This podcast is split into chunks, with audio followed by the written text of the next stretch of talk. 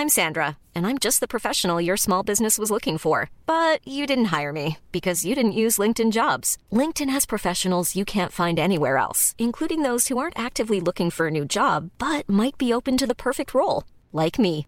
In a given month, over 70% of LinkedIn users don't visit other leading job sites. So if you're not looking on LinkedIn, you'll miss out on great candidates like Sandra. Start hiring professionals like a professional. Post your free job on linkedin.com/people today.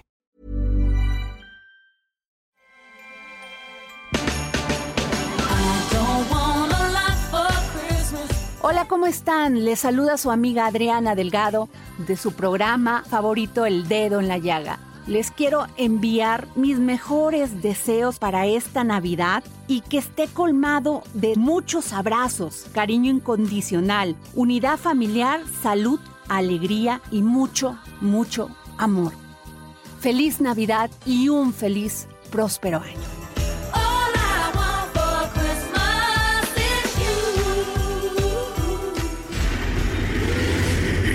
La llaga. Había una vez un mundo en el que nadie creía. Un país de historias inexplicables. Una nación con personajes asombrosos. Santo Tomás tenía razón. Hay que ver para creer. El México increíble. Las verdades que duelen. La voz de los que callan. El dedo en la llaga. Infórmate, diviértete, enójate y vuelve a empezar.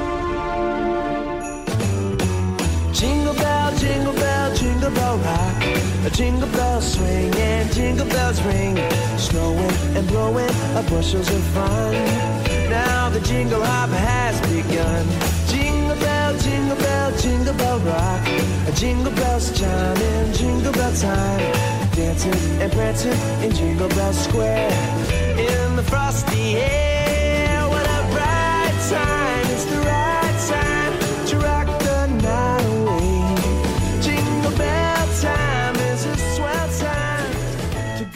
en el dedo en la llaga les doy la bienvenida como todos los días, lunes a viernes, en punto de las 4 de la tarde. Soy Adriana Delgado Ruiz. No saben qué gusto me da recibirlos hoy y siempre en estos micrófonos porque no solamente nos están escuchando, ustedes también participan. Gracias por acompañarnos aquí en el Heraldo Radio. Hoy les queremos hablar de un tema importantísimo. Sí, el ejercicio y sobre todo en estas fechas. Es sumamente importante para la salud y el bienestar y a veces no sabemos cómo empezar a hacer algún deporte. Por ello, los dejo con Oscar Sandoval y Claudia Viet para platicar con una verdadera especialista.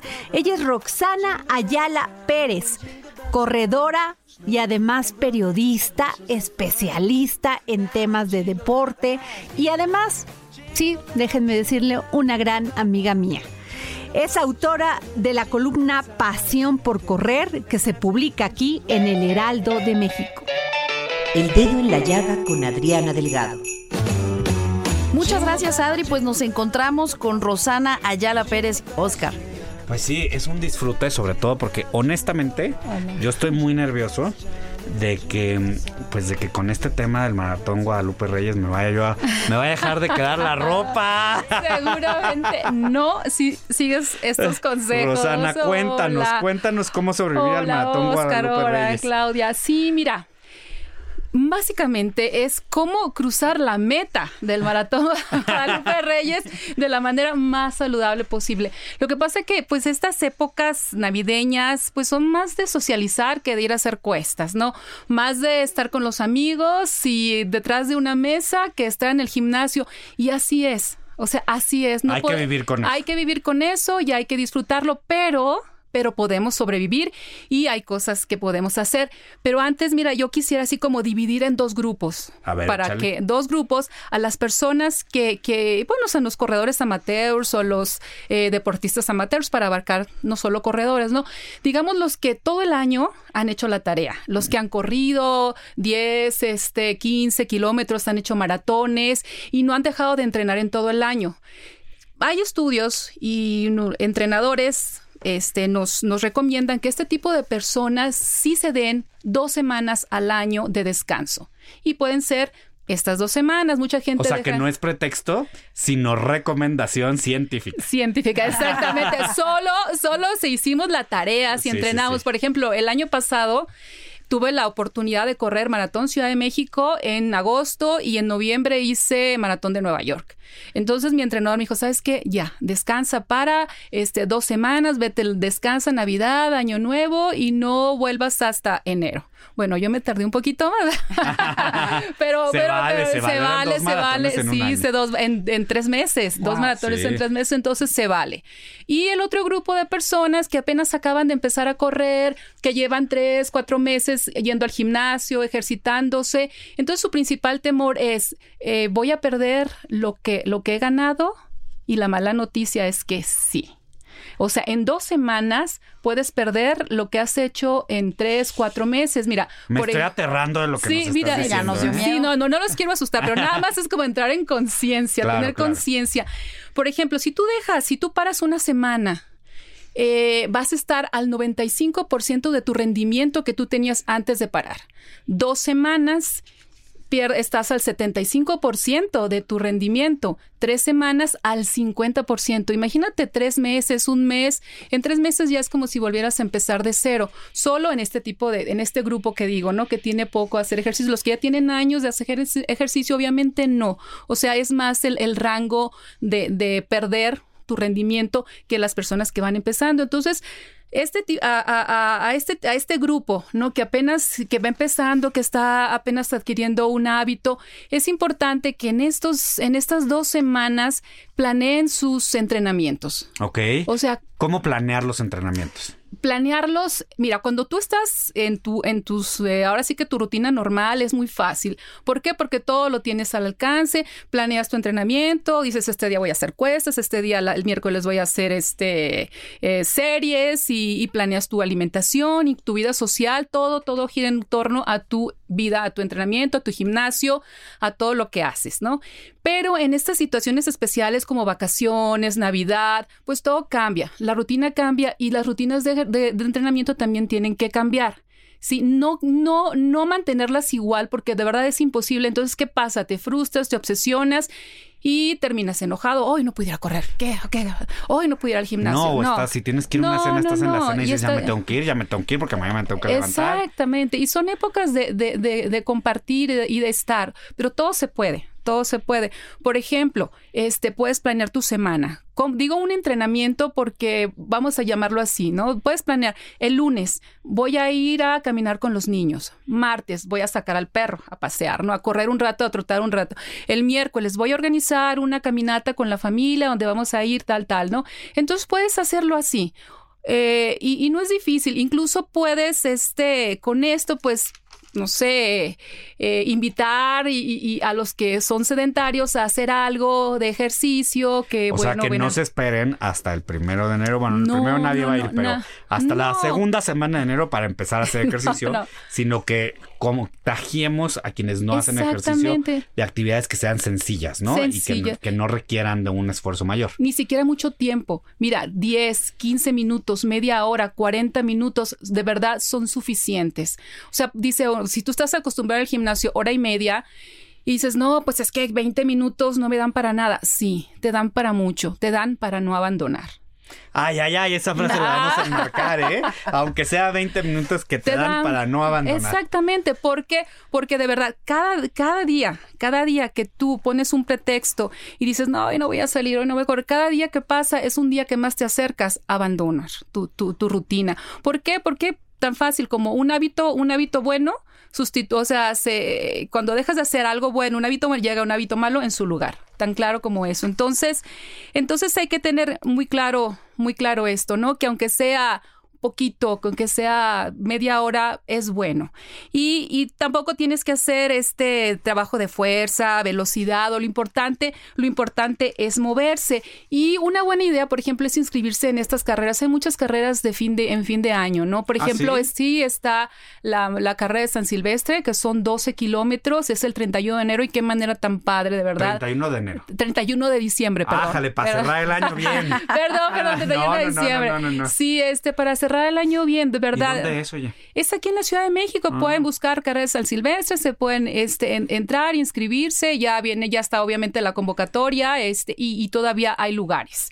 Entonces, este es una, es un, es, pues yo creo que, que es una manera muy bonita de cerrar el año. Yo la he hecho y la verdad cierras y dices tú, ya, broche de oro, ¿no? Al siguiente viene el siguiente. Rosana, se te ve la felicidad cuando hablas de, de- de toda Ah, esta pasión que compartes. Ay. Yo te quiero preguntar, y le quiero recordar a mis amigos que estamos platicando con Rosana Ayala Pérez, corredora, periodista y además columnista de aquí del Heraldo de México con La Pasión de Correr, tu columna. Así es. Y, y yo te quiero preguntar, esta relación entre la felicidad y el deporte, porque realmente se te ve una ilusión, se te ve una pasión, Claro, es un estilo de vida. ¿Qué nos puedes compartir sobre esto? Mira, yo, si tú le preguntas a una persona por qué corre y te va a decir, corre porque me hace sentirme feliz. Esa es la respuesta que todo, te aseguro, mucha gente, muchos empiezan para empiezan a correr porque van a bajar de quieren bajar de peso, porque quieren tener un poquito de condición y finalmente si tú continúas en esto, te enganchas, te enganchas y, y, y empiezas a descubrir que correr es como la vida. Por ejemplo, ¿no? ¿Cómo es eso? este, A ver. por ejemplo, eh, correr, ahora sí que una frase que dice, correr me ha enseñado a mí a tener eh, más paciencia, tener, a estar eh, cómoda con lo incómodo. Eh, ¿Por qué? Porque, por ejemplo, en un maratón eh, puede suceder cualquier imprevisto. O sea, tú puedes estar preparado, tú puedes haber dicho, no, yo hice 30, tres carreras de 30, hice un montón de, de 10 kilómetros, 10, mi alimentación, cuidé todo, pero de repente pasa algo, puede ser cualquier cosa, que en ese momento el gel que tomaste, por ejemplo, que ese día te pusiste un poco nervioso, te cayó al estómago y vomitaste. Entonces, así es la vida. En la, la vida eh, puedes tener todo planeado, pero la, te sorprende. Entonces aprendes a eso, a estar cómodo con lo incómodo. También aprendes a ser tolerante con la frustración, porque igual como en la vida, eh, siempre hay alguien que corre más que tú, corre mejor que tú. Y en la vida hay, siempre hay alguien más inteligente que tú, alguien que hace las cosas mejor que tú, y uno tiene que aprender a lidiar con eso y llevar y hacer tu propia carrera. Fíjate que lo que dices me recuerda muchísimo a lo que dice una gran, gran, gran amiga mía, eh, que ella es también maratonista, que, que le digo yo, y bueno, ¿y cómo corres? Y me dice, mira, Oscar, esto es súper sencillo. Le digo, pero cuando te cansas y cuando le dice, mira, esto es como la vida. Ya te subiste a la vida. Ya no te puedes bajar. Tienes que correr y correr y correr y correr y correr y parar y parar y parar y parar. O sea, y seguirte derecho, ¿me entiendes? Porque es como la vida. Ya te subes a tu carril, es tu ritmo, es tu momento, estás tú contigo, eh, reflexionas, te frustras. Ella me dice, por ejemplo, los primeros cinco kilómetros son los que más odio en la vida porque me estoy cuestionando qué hago ahí. Eso, Pero a es el mantra que todos. ¿Qué hago aquí? Si podría estar en mi casa desayunando unos chilaquiles, ¿no? O sea, no. que es justo a donde voy. ¿Cómo para la gente que, digamos, porque aquí estamos cómo sobrevivir al maratón Guadalupe Reyes Ajá. y no morir sin ejercitarse, ¿no? Exacto. Pero también hay mucha gente que se está planteando empezar a hacer ejercicio, ¿no? Es decir, estamos en esos primeros cinco kilómetros en donde estamos mentando, este, Es que así es. De eso madres, se trata. cómo superar ese kilómetro cinco y darle. Danos tips. Mira, te voy a decir, empezar a correr, o así como empezar en el gimnasio, es difícil. Porque como dices tú, los primeros kilómetros sientes que el corazón se te sale por la boca. Pero hay que entender por qué. A ver, Porque, y ya cuando lo entiendes por qué, dices, ah, hay que entender el cuerpo. Cuando tú empiezas a, a correr, eh, obviamente tus músculos empiezan a moverse, empiezan a moverse, empiezas a ejer- ejercitarte y requieren de mayor cantidad de oxígeno. ¿Y qué pasa? Entonces, dice los músculos, necesito oxígeno. Y pasa la petición a las venas, al cerebro, al corazón, y entonces el corazón empieza a latir más fuerte. Y, y es cuando empiezas que sientes que, que no, que no, que no te alcanza pues la no vida. te alcanza la vida, ¿no? Y si tú entiendes eso, entonces dices, ah, con razón, un buen plan de entrenamiento dice caminar, correr, correr, caminar, caminar, correr. ¿Por qué? ¿Por qué? Porque no se trata de empezar a correr así como el borras. Ah, bueno, voy a correr cinco kilómetros y no. Se empieza poco a poco, se empieza despacio. Y para eso, pues hay que ir con un buen entrenador.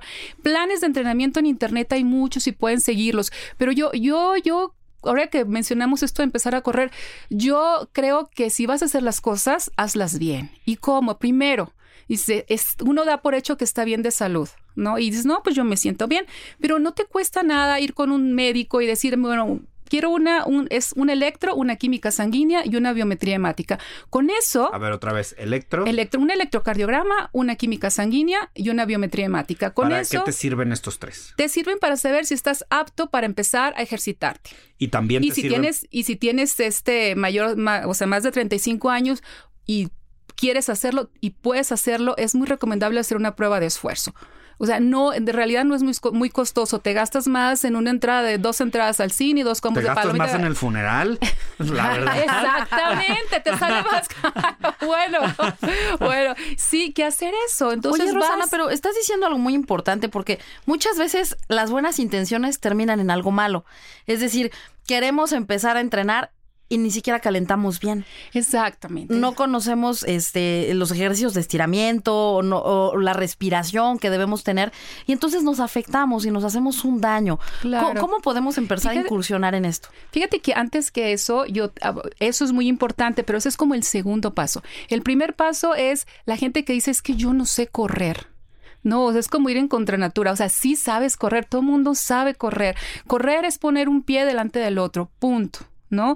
Y pero para eso hay que seguir cierto, ciertos este, pasos, ¿no? Primero, ¿no? Lo que decía, ir con el médico, ya te dice el médico, ok, te pone palomita, estás bien, ok. Segundo. Y esto te sirve también para el entrenador, para que el entrenador te ponga una eh, un, un entrenamiento acorde a tu estado físico. ¿verdad? Exactamente. Si tú vas con un entrenador y no te pide esto, vete. O sea, Ojo, eh, tomen de nota de verdad, estos, no. amigos. Si tu entrenador llegas, oiga, este coach, yo quiero llegar a entrenar, y te dice, sí, mira, este ahorita camina y corre y no sé qué, y no te pide una prueba de esfuerzo, no te pide esto o lo básico, váyanse de ahí. Huyan, ahora sí que huyan corriendo. Porque, Ahí sí no- ahí sí córranle, sí, porque, porque yo he conocido entrenadores que que no te piden eso. Y hoy es muy común ver a, entrenadores en los parques, en, en, los lugares como Bosque de Tlalpan y todo eso así, en donde están con su grupo de, de- de gente y están entrenando. Hay unos muy buenos. Y antes de quedar con el primero, chequen, pregunten, oye, ¿quién es el mejor aquí? Este, ¿A quién me recomiendas? ¿No? Para que,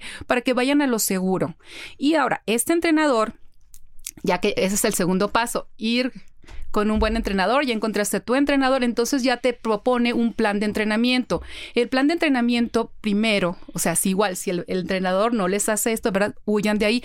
Es antes de correr, tienen que hacer por lo menos un mes, mes y medio de ejercicios de fuerza. De ¿Qué fuerza es en las piernas. ¿Pesas? Mm, puede ser gimnasio o tu entrenador te puede hacer este Ligas, sentadillas, ligas, dependiendo de cómo, de, de, de qué, de qué condición traigas o qué fuerza traigas. Entonces, segundo punto importantísimo para Sí, no empezar a correr inmediatamente, Es no. bueno, es hacer ejercicio de fuerza. Exactamente, empezar mes, mes y medio con ejercicio de fuerza y uno o dos días de trotar, caminar, trotar, caminar. Tercero, comprar unos buenos tenis. Tampoco tienen que comprarse los que usa Eliud Kipchoge, la verdad, o sea, eh, no, y no podrían... ah, ¿Y porque- cómo identificar unos buenos tenis? Fíjate que, que esta es una, una pregunta difícil porque yo aprendí ahora sí que a prueba y error, ¿no? O sea, eh, compraba unos, me provocaban lesiones y, y yo creo que lo correcto, si volvemos a lo mismo, hacer las cosas, hay que hacer las cosas bien, puedes hacer una prueba de tu pisada. Se habla mucho de pronador, supinador, este, pisada neutra. La mayoría de, los, de, la- de las personas es pronador. Pero una cosa es la pisada como tal, porque dicen, ah, moja un papel y pisas y, y, y ves como no. ¿Por qué? Porque una cosa es la pisada o sea, cuando estás estático, cuando estás parado o cuando ya empiezas en movimiento.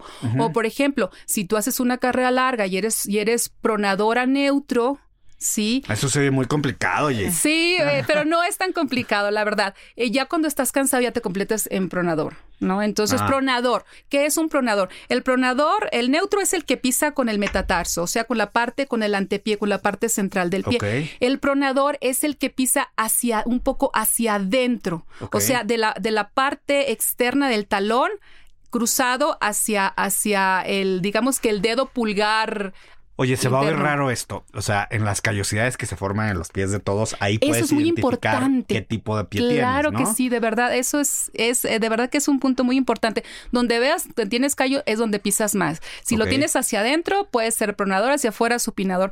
La mayoría de gente es pronador. La verdad, eh, hay muy poco. Es como ser zurdo y derecho, ¿no? La mayor parte es diestro. Pronador es que pisas Hacia adentro. Hacia adentro, Hacia adentro. Ajá. Y, y yo lo que sugiero, más que ir a, a un lugar, oye, quiero unos tenis pronadores, unos tenis super. Lo mejor es ir, decir, quiero unos tenis neutros y mandarte a hacer unas plantillas especiales para tu pisada. Sacas la plantilla de los tenis. Y los pones en los colocas, zapatos. y colocas tu plantilla, la que te mandaste a hacer. Hay lugares especializados donde, donde te hacen tus plantillas. Ah, pues Pero digamos que para un principiante, ya esto es ya para cuando vas a correr 10 kilómetros o más. Para un principiante, yo creo que unos buenos tenis, este, bastan neutros pueden ser, o pronador, o, o, o tip- o este a- a- pronador. El supinador es muy, es muy es muy fácil identificarlo porque es el pie plano. Entonces, entonces, este. Pues y- parecen pero bueno. ¿Cuál es el cuarto punto que tenemos que identificar? El cuarto punto, ya fui, ya, ya, este, ya te compraste tus tenis, ya en- empezaste con tu entrenador, pues ahora sí que estar consciente de que esto es de paciencia, como dice Clavillazo, o sea, es calmar la cosa, calmar. A ver otra vez, como dice Clavillazo. Es la cosa es calmada. calmada. Sí, no, porque sabes qué? Empiezan a correr. Ahora se da mucho esto. Ya hiciste tus primeros cinco kilómetros y ya te están diciendo los demás, oye, ¿y cuándo haces el maratón? ¿O cuándo haces el medio maratón? O tú mismo, ¿no? Ve, estás en un grupo y ves que los que están hablando del, del 21K o del maratón y que ya están... No, y entre- te achicas y tú y dices, te ay, esto no, corriendo, yo aquí con mis sí, cinco Sí, kilómetros. yo no, ya quiero hacerlos. Entonces te saltas. No, pues sabes qué, ya viene el medio maratón de la Ciudad de México. Ya hice un 10, ya voy a hacer el medio. No. Para llegar a hacer un medio maratón, para llegar a hacer un maratón, tienes que Tienes que hacer muchas carreras de 5, muchas carreras de 10, tienes que hacer Tienes que conocerte, conocerte a a, ti, ti ¿no? mismo y saber hasta dónde llegas, saber exactamente eh, en qué punto, hasta qué punto te alcanza, te alcanza, digamos, la energía, ¿no? O sea, y, y eso solo, solamente se hace corriendo. Si tú corres un 21 y al 21 te quieres ir al maratón, es imposible. Entonces, por eso llega el famoso muro. El muro, eh, se habla mucho del muro. Bueno, ya estamos ya muy, muy, muy, muy ya ¿Qué en es el maratón. muro? El muro es cuando llegas más o menos al 35, al, al, al- estás en el 35, 38 kilómetros y truenas. Y dices, no, ya no puedo, este, te cansas, este, mucha gente sigue, pasa el muro y, y- y termina la carrera. Muchos, muchos ahí quedan. ¿Por qué? ¿Por qué pasa esto? Porque en un maratón, en un maratón, por ejemplo, uno consume más o menos unas 2.800, 3.000 calorías. ¿no? Órale. Es más o menos lo que requieres para, para un- pero bien suplementado. Sí, sí. Suplementado quiere decir que tomes gel, Ajá, que te hidrates, exactamente. Que hayas comido, hayas seguido la dieta correspondiente. Bien, bueno, bueno, con una carga, una buena carga de carbohidratos, perdón. La suplementación viene aparte. Sí, una, con una buena carga de carbohidratos, o sea, bien toda la semana bien alimentado, un día antes, este, un buen desayuno, tienes aproximadamente unas 1600 calorías. Bien suplementado, 1600 calorías. El maratón, ¿sí?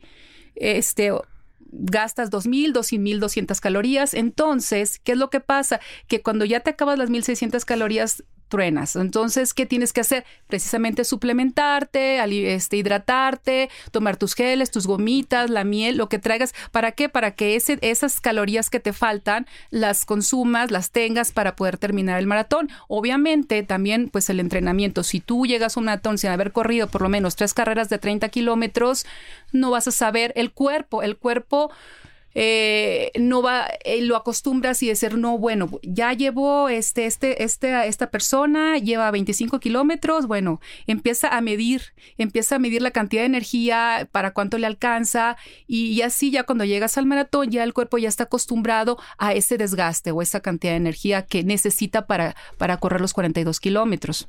Estamos aquí en el dedo en la llaga platicando con Rosana Ayala, eh, quien es corredora profesional y periodista y bueno, además es eh, pues la creadora de la columna Pasión por Correr. Yo te quiero preguntar, eh, Rosana, ¿Qué pasa con esta, eh, este talento como innato que tienen algunas comunidades para correr? Por ejemplo, los rarámuris, por ejemplo, los kenianos. Ahora hay muchos documentales Claro. en, en Netflix, por ejemplo, que a mí me encantan porque, bueno, puedes, puedes ver cómo alguna comunidad hasta cierto punto, este, pues va logrando en conjunto, eh, digamos que implementar esta ideología de correr. ¿Nos lo puedes eh, contestar después del corte, por Claro favor? que sí. Bueno, regresamos. Yo soy Adriana Delgado y me escuchas a través del Heraldo Radio, aquí en El Dedo en la Llaga. Y nos vamos con una felicitación por la Navidad.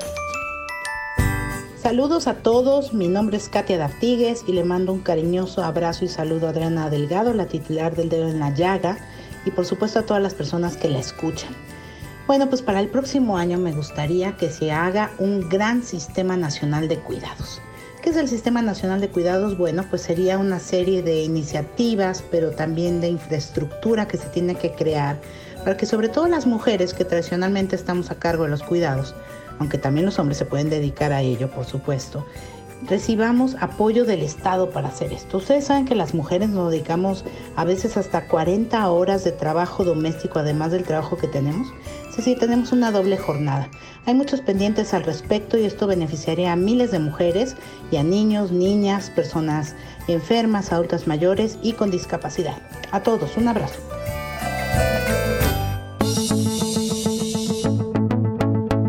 Adriana Delgado a través de su cuenta de Twitter, arroba Adri Delgado Ruiz. Además, te invitamos a enviar tus opiniones y comentarios en texto o por mensaje de audio a través de WhatsApp al 5525 44 33 34. Y si quieres escuchar el dedo en la llaga de El Heraldo Radio en cualquier momento y donde quiera que te encuentres, descarga el podcast disponible en Spotify y iTunes.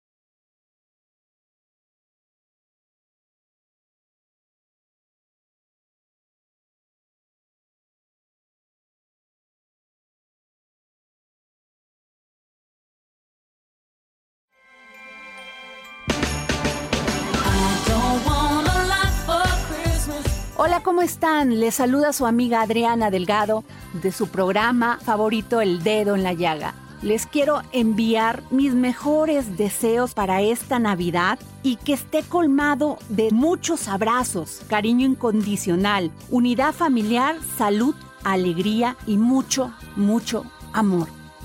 Feliz Navidad y un feliz, próspero año.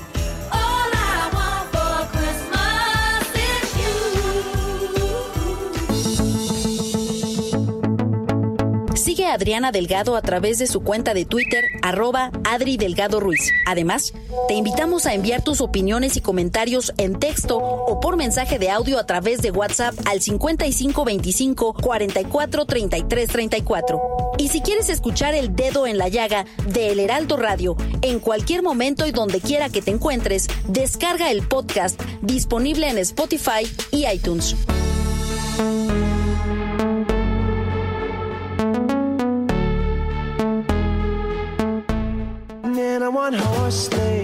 El dedo en la llaga con Adriana Delgado. a jingle around the clock. Regresamos aquí al dedo en la llaga. Estamos platicando con la corredora profesional y periodista Rosana Ayala Pérez, quien además es autora de la columna Pasión por correr que se publica aquí en el Heraldo de México. Y Rosana, nos estabas platicando sobre cómo poder motivarnos y, y bueno, te dejaba yo aquí en el tintero una pregunta. ¿Qué pasa con estas comunidades que en conjunto han desarrollado sí, esta ideología sí. de correr? Mira, en cuanto a los rarámuris, yo creo que esto ya es, ellos huyeron, subieron a- se subieron a la, a la- a la Sierra Tarahumara huyendo de la dominación española. Entonces, desde ahí, desde ahí ya empezaron a correr. Ellos han corrido siempre. Siempre corren para todo, corren para alimentar, para buscar eh, como lo dijo esta Lorena, yo no uso para nada el autobús, yo corro para ir a la, a, la comunidad más cercana, este, corro para, para ir al mercado, corren para todo. Y desde, yo, desde que son ellos, pues, ¿no?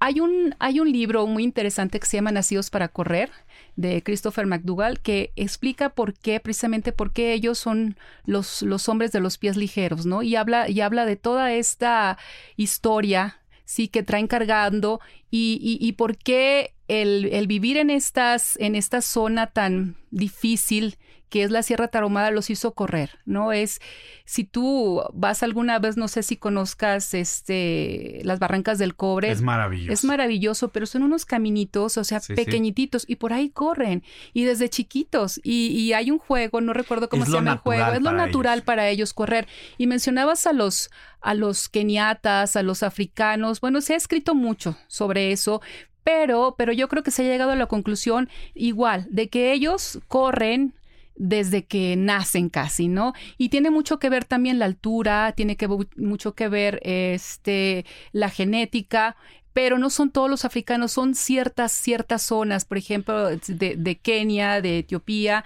en donde se dan estas, estas condiciones y también corren para salir, para salir de la pobreza, ¿no? Para, es, para ellos es, es la manera, la manera de, de traer dinero a la comunidad, la manera de salir adelante. Oye, y, tomando como ejemplo estas culturas además que son muy admirables porque pues los impulsan otras otras otras cosas para correr eh, pues ahora que viene el inicio del año pues muchos de nuestros radioescuchas del dedo en la llaga estarán pensando que quieren correr porque además seguramente estarán muy inspirados de la pasión con la que hablas. Eh, qué otros tips podemos considerar para justamente empezar con este buen hábito Ok, bueno ya retomando, ya fuimos con el entrenador, ya compramos nuestros tenis, ya empezamos a correr, hablamos de, de la paciencia y, y, y, de, y en eso de la paciencia yo creo que, que muchos, cada quien va a tener su motivación. Uno nos van a decir voy a bajar de peso, otros van a decir ya quiero llevar una vida más saludable, quiero tener una mejor condición física. Yo creo que cada quien, cada quien va, va a ir encontrando su motivación. Cada kilómetro que está dentro que de uno, ¿no? Está dentro de uno, así es. Por ejemplo, a mí me preguntan eh, por qué corro. Y yo corro porque me da me hace sentir feliz, me da energía, me siento fuerte, me siento dueña de mi cuerpo y porque correr de verdad a mí me, me, me ha, pues, he hecho cosas eh, y logrado cosas que en un momento dado yo pensaba que eran imposibles y las hice posibles. Por ejemplo, estar aquí con ustedes hablando de correr. ¡Ay! ¡Qué honor, qué honor! Sí, sí, sí. Entonces yo creo que, que básicamente es eso, que tengan paciencia, que esto les va a dejar mucho y una vez que se enganchen, no lo van a dejar, no lo van a dejar. Pues te, te, vamos a creer, mi querida Rosana. Oye, otro tema fundamental en esto, ya lo pusiste sobre la mesa, pero queremos retomarlo, es la alimentación. Y me voy a ir al extremo. El otro día eh, veía un documental acerca de cómo los eh, la persona que más peso levanta en el mundo, la mujer de mayor edad que ha ganado una medalla olímpica y así sucesivamente son personas que son veganos o vegetarianos. Uh -huh. eh, ¿Qué tienes que qué tienes tú que decirnos de esto? Mira, yo mucho tiempo, este, yo creo que de mis 25 a los 30 años fui vegetariana. Uh -huh. Y ya no lo soy por razones de practicidad, porque pasaron muchas cosas en mi vida, ¿no? Que ya no pude serlo. Pero yo el tiempo que fui vegetariana y que estuve corriendo, me sentí muy bien. No sentí que me faltaba la carne. Y ahora que como, este, realmente, yo, bueno, yo no como carne roja. Como salmón, pescado, pero la carne roja no. Pero corro igual. O sea, mmm, yo creo que depende mucho de que vayas con un buen nutriólogo, que te haga una buena dieta y depende mucho de la combinación que hagas con los alimentos. Si yo conozco veganos desnutridos y conozco veganos muy bien alimentados, conozco veganos que no corren un 300 metros y conozco veganos amigos que son atletas. Dices Entonces, algo muy importante porque yo en, al- en algunos momentos de mi vida con- convivo durante un periodo determinado con gente vegana y pues cuando estoy ahí tengo que comer pues lo que comen ellos, ¿no? Porque digamos es un espacio cerrado. Y siempre yo observaba mucho sus cuerpos, ¿no? Y decía yo, porque uno asocia el hecho de ser vegano o ser vegetariano con estar muy fit, no tener grasa, este, no tener panza y demás. Y yo los veía y decía, no, pues esto no es así. O de la misma forma que a veces veo gente correr que tienen unas panzas que ahí te encargo, ¿no? O sea, Sí, mira, yo lo asocio mucho con la disciplina. En esta, en es, ahorita en estos tiempos, ser vegano para mí significa ser disciplinado. Y, y correr y, es, y hacer ejercicio significa también ser disciplinado. Entonces, si eres una persona disciplinada con tu alimentación, seas vegano o no seas vegano, vas a estar bien alimentado y vas a estar en óptimas condiciones para hacer ejercicio. O sea, yo, yo eso es lo que, lo que pienso y lo, y como lo veo. ¿cómo ves, Mikla? Pues yo quiero ahond- ahondar un poquito, la verdad, Rosana, en tu historia de vida. ¿Cómo fue que empezaste a correr? ¿Por qué te mira. decidiste a esto? Fíjate que yo corro desde que estaba en la preparatoria y corro y corro porque soy muy mala para todo. No. o sea, en el básquetbol, eso, no digas no, en el equipo de básquetbol no pude entrar, en el voleibol no, voleibol no me gustaba. Y luego, bueno, nosotros, yo soy de una época en la que Nadia Comaneci era así como nuestro referente, Claro. ¿no? Y en la que te ponían a correr en la cancha y era un castigo. Te decían, ah, ok, ¿sabes qué? Vas a correr, este, como castigo, cinco vueltas a la cancha, ¿no? Entonces, correr no era muy popular. Correr estoy era un castigo, tienes razón. era ¿eh? un A mí en la castigo. escuela me castigaban Ajá, igual. Sí, y, y- y malamente. Entonces ya creces con esa idea de, de, de, de que correr es, es, es un castigo y, y mucha gente la tiene. Era de precisamente por pesadumbre, eso. era malo, Exacto. eran Ujú. cinco vueltas a la cancha. Cinco y tres abdominales, 20 abdominales, ¿no? Entonces, eh, no era en, en aquella época, te estoy hablando de los 80s, 70s, Ajá. 80s, eh, no había como ahora tantas eh, carreras, no era popular, o sea, correr no era popular. No, Eh, al contrario, era un- de veras más que un castigo, una penitencia. eh, y veías a alguien correr en la calle y dices, ¿y este loco que tiene, no? O sea, se robó? que se robó. O veías a alguien en shorts con tenis y decías, ¿tú qué, qué, qué le pasa, no? Entonces, eh, yo soy de Ciudad Obregón, Sonora. Entonces, allá hay una laguna preciosa que es la laguna de Nal- Nainar y es una laguna artificial. Entonces, ahí, ahí ir a correr, ir a caminar era así como, como ir al paseo. Entonces, eh, en época de exámenes, en épocas, eh, yo iba a correr. Yo iba, y iba a correr sola. Y entonces era, en aquella época era seguro. Y así empecé a correr, ¿no? una Por- locura, seguro, ¿no? y era una locura así, me preguntaba, "¿Y ¿qué le pasa? ¿Por qué corre? ¿No? Después, este, y no había de que nadie te preguntara, oye, ¿cuándo vas a correr el maratón? ¿Y cuándo vas a hacer la carrera? Nada, no había entrenador, era correr por correr y era correr por disfrutar. No había quien te dijera, ¿sabes qué? A la pisada es así o así asado, o sea, nada como respirar, era correr. Y para mí correr era un escape, era como, ay, después de exámenes voy a un ratito a correr y como allá hace mucha calor en la tarde, pues refrescaba y a gusto, ¿no? Mientras tus compañeros echaban unas cheves, corrías. y fíjate que en, ahora que dicen los compañeros, cuando después me fui a estudiar a Monterrey, eh, yo vivía en una casa de resistencia que la llaman. Entonces, entonces la señora con la que la que rentaba era una abogada, este, y le gustaba mucho eh, subir un cerro, un cerro que estaba ahí donde estaba una antena de una televisora, ¿no? Y, y había un camino, por lo tanto. Entonces, eh, a ella le gustaba y decía yo, qué loca, ¿verdad? Se levantaba a las 4 de la mañana y, y se iba a subir el cerro. Entonces dije, yo creo que esto me puede servir para correr. Ay, me salió un sonorense, ¿no? Claro. Salió, ya estamos Ya, no. Ya no te- si no te salía, no te íbamos a creer No, que era la nostalgia. Entonces dije, ok, yo creo que subir, eh, eh, subir un cerro da fuerza. Y cuando bajaba del cerro a las, empe- subíamos a las cuatro y media de la mañana y bajaba yo a las seis y media y llegaba a la universidad y, y cuando todos mis compañeros apenas estaban despertando, nos llegaban de malas, yo ya traía una energía Claro. increíble. Y eso, y, y cuando estaba yo estudiando, dice, bueno, si puedo subir un cerro todos los días, oye, ¿por qué no puedo estudiar? O sea, tengo que tener la disciplina para estudiar, para hacer. Entonces fue donde empecé, empecé a aprender que, que correr y subir el cerro te ayuda a hacer las cosas mejor en la vida. O sea, te fortalecen, digamos que la fuerza de voluntad. Y, y así fue como empecé a correr. Y, ya te después- construyes un carácter, y ¿no? te construyes un carácter, exactamente. Y ya después te, te, te, eh, involucras en el trabajo, entonces, entonces ya empiezan los pretextos, por ejemplo, la culpabilidad, nacieron mis hijos, no, ¿cómo voy a dejar mis hijos? Y dejé, correr un, dejé de correr un tiempo hasta que dije, no, o sea, ya, necesito Esto un tiempo por para mí y esto es para mí y por mí. ¿Cuántos maratones llevas? Ocho maratones. ¿Tu mayor éxito y tu mayor fracaso o frustración? Digamos que, que no hablemos de, de fracasos y frustraciones en cuanto a tiempos, a, a- a- a cronómetros. Yo creo que, que mi peor maratón fue en el que, en el que no lo planeé. El que fue Ah, sí, te pusiste a correr. Me puse a correr, exactamente. Y siempre pasa al principio. Y el mejor maratón fue en el que mi familia, todos estaban en la meta esperándome, hasta el perro. ¿Cuál Yo fue ese? ¿Cuál fue ese? Fue Ciudad de México, fue Ciudad de. México. Estaba mi esposo, o sea, y fue maravilloso porque él se acababa de fracturar una pierna, entonces entrar a CU con, muletas, con perro, con niños y estar ahí, bueno, entonces mi hija se acercó los últimos, el último kilómetro ella, entró conmigo y corrió el último kilómetro y medio y cruzar la meta. Entonces yo crucé y de verdad me puse a llorar. Bueno, yo soy muy chillona y, mu- y muchos de los corredores son muy chillones. Cuando cruzamos la meta, lloramos. Y todo el mundo, ¿por qué lloras?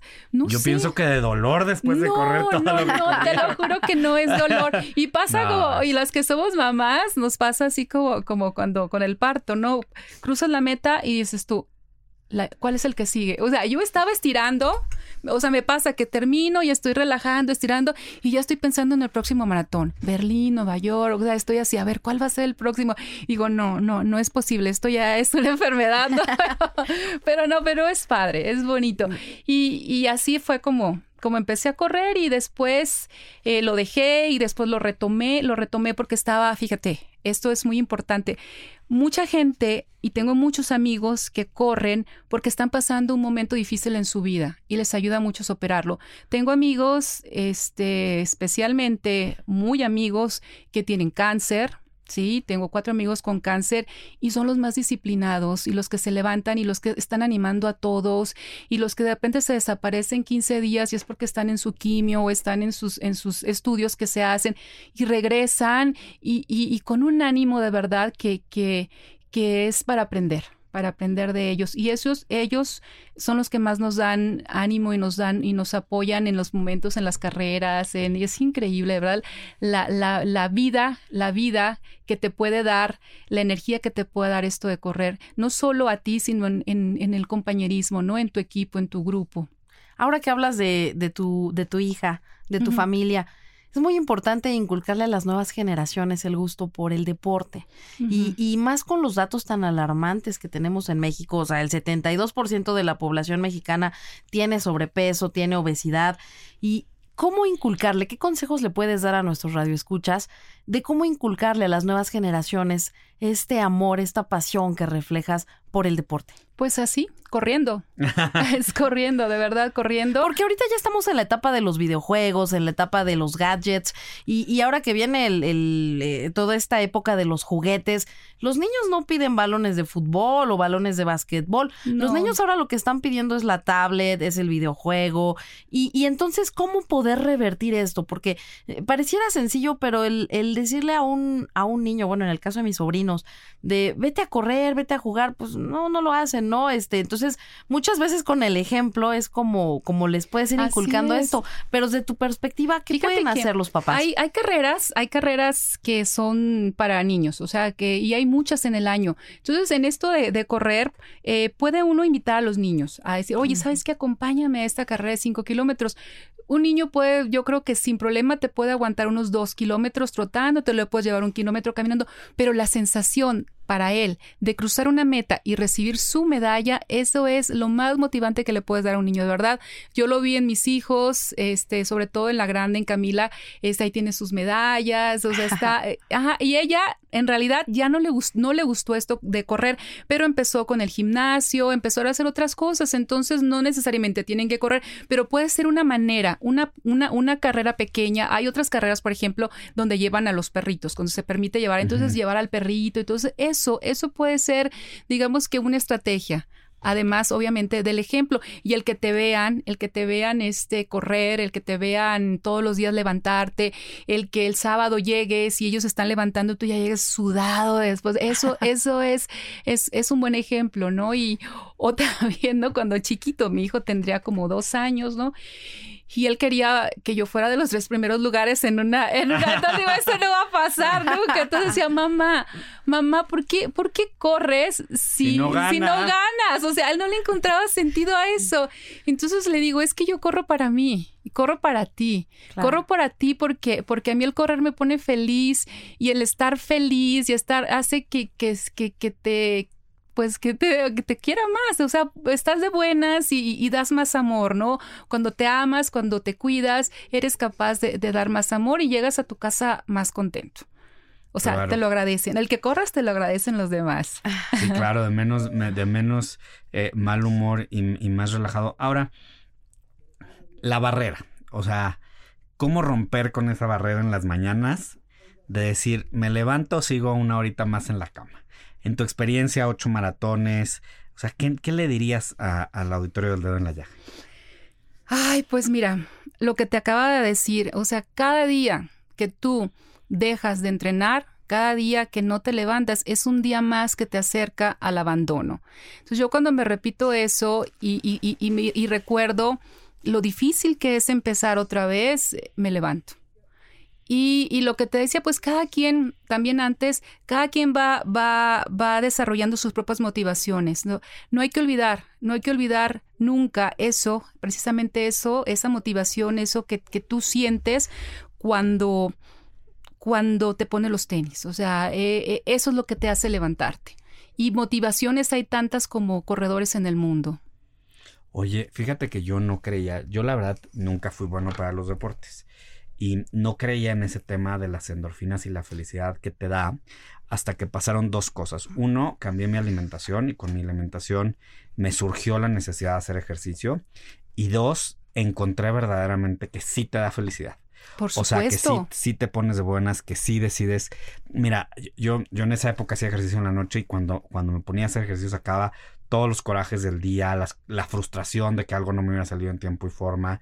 Y honestamente, sí te puedo decir que sí entendí algo que durante 26, 27 años, ni siquiera vislumbraba y, cada vez que me lo decían decía, ay, no, no, no, no, tú porque te funciona, tú porque corres desde que, de que, desde que estabas chavita, tú porque corres desde la universidad, pero pasado el tiempo, honestamente sí es una diferencia y lo del abandono tienes toda la razón, o sea, y además te voy a decir ahora que pienso en las mañanas como, como que no me levanto a hacer ejercicio, digo, híjole, tengo que esperar prácticamente 24 horas para volver a tener la oportunidad de regalarme este momento a mí. Exactamente. Y de durante todo el día eh, tener este, este empuje de que ya logré algo, ¿no? Y ahora con este tema de los relojes inteligentes, que me dice, usted ya acabó con su actividad de ejercicio, siento que ya acabé el día acabando, ya empecé el día acabando con un pendiente. Entonces, eh, todo esto nada más pues para decir, claro, lo que estás diciendo es verdad, yo no lo creía y lo aprendí a creer y de verdad que muchas felicidades por, por este esfuerzo y porque además dediques tu tiempo no solo a correr, sino a,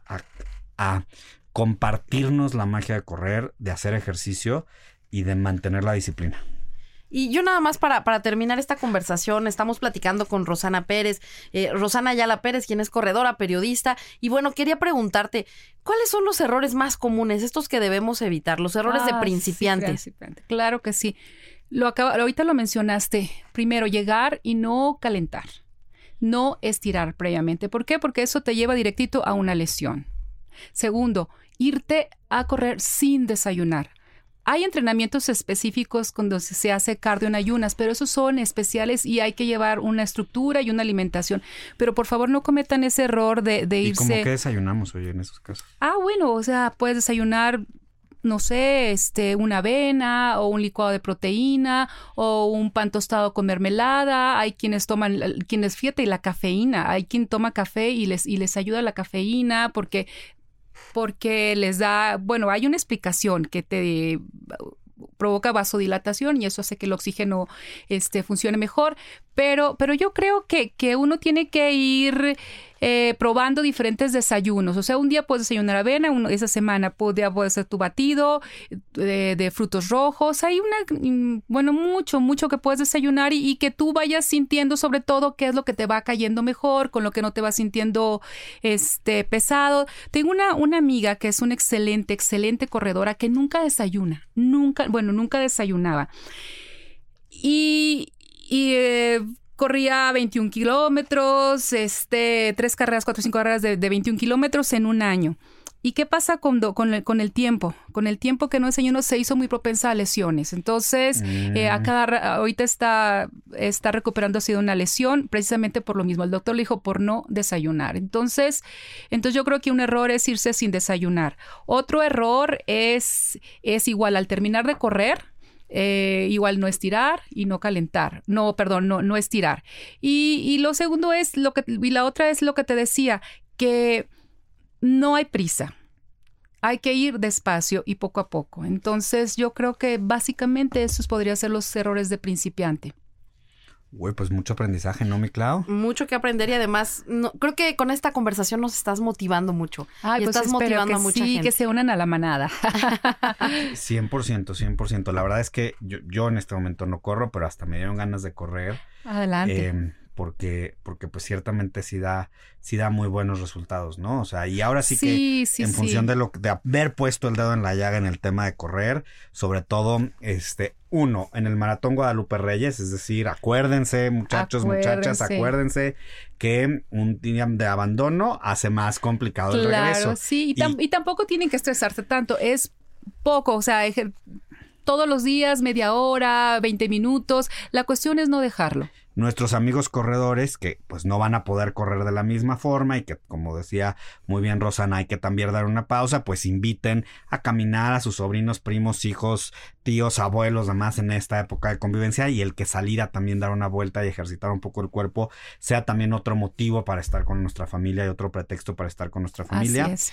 Eh, pues muy importante la alimentación, es decir, ni, ni ni limitarnos a correr porque hay gente que, que, está gordita, ¿no? O sea, sino que, sino que más bien hagamos una alimentación equilibrada, ¿no? Si decidimos ser veganos o vegetarianos, bueno, pues hay pruebas que dicen que está muy bien, pero que sea equilibrado. O en estos días, ¿no? Yo te topas con gente que dice, no, no, yo no voy a comer en todo el día porque voy a esperar hasta la cena en la noche. la, no, pésima decisión. Eso no lo hagan, por favor. Lo que pueden hacer es que si llegan a una reunión, no le entren a la botana ya espérense y mejor ya cenen más o menos una cena normal. Ese podría ser un buen tip. Y no, lleguen muertos de hambre, porque si llegan muertos de hambre se van a comer toda la botana y luego no van a, no. van a comer. ¿Y qué es la botana? Eh, Papitas, galletas, o sea, comida chatarra y, el cuerpo este pasa factura. Pasa factura. Y muy importante, si contratan a un entrenador o a algún amigo los quiere entrenar, las pruebas físicas de salud básicas, prueba de esfuerzo, eh, de la sangre, saber que estamos equilibrados y a partir de eso empezar hacer un entrenamiento acorde a nuestro estilo de vida previo para que tampoco nos desanimemos porque luego si nos lastimamos, si nos duelen de mal los músculos, pues muchas veces no es más que un inhibidor de seguir haciendo ejercicio y justo lo que no queremos es eso. Exactamente. ¿No? ¿Qué más? ¿Qué más para cerrar, mi querida Rosana? Ay, pues mira, pues que, que empiecen, que si no han empezado, empiecen, no se van a arrepentir. Y, es, es un momento, es un buen momento, ¿por qué no? De verdad, un buen propósito de, de, de, principio de año, pero que sea de verdad y hacerlo bien. Oye, y como yo digo, hay que terminar el año como lo queremos empezar. Entonces tampoco nos esperemos hacia el primero de enero o los primeros de enero para empezar a hacer ejercicio en específico. No, podemos hacer en estos días hacer nuestro buen plan. Ir, por ejemplo, ir buscando un buen coach, ir viendo ahora sí que nuestros tenis y eh, puede ser, ¿no? y, mentalmente ya nos vamos preparando para, para empezar. Exactamente. Pues muchas gracias, Rosana, por esta al contrario, Gracias a ustedes. Nos dejaste motivados, informados y además. Espero que así sea. Y ahora sí que, después de poner el dedo en la llaga, a correr. A correr. y corriendo nos vamos con nuestra queridísima Adriana Delgado. El dedo en la llaga.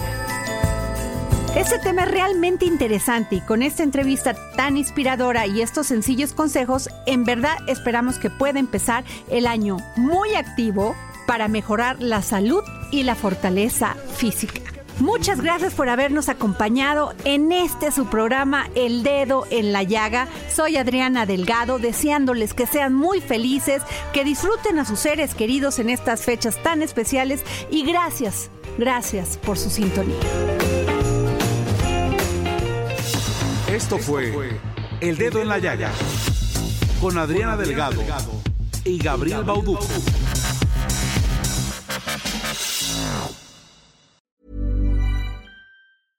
Hey, it's Paige DeSorbo from Giggly Squad. High quality fashion without the price tag. Say hello to Quince. I'm snagging high-end essentials like cozy cashmere sweaters, sleek leather jackets, fine jewelry, and so much more. With Quince being 50 to 80% less than similar brands. And they partner with factories that prioritize safe, ethical, and responsible manufacturing. I love that. Luxury quality within reach. Go to quince.com slash style to get free shipping and 365 day returns on your next order. Quince.com slash style.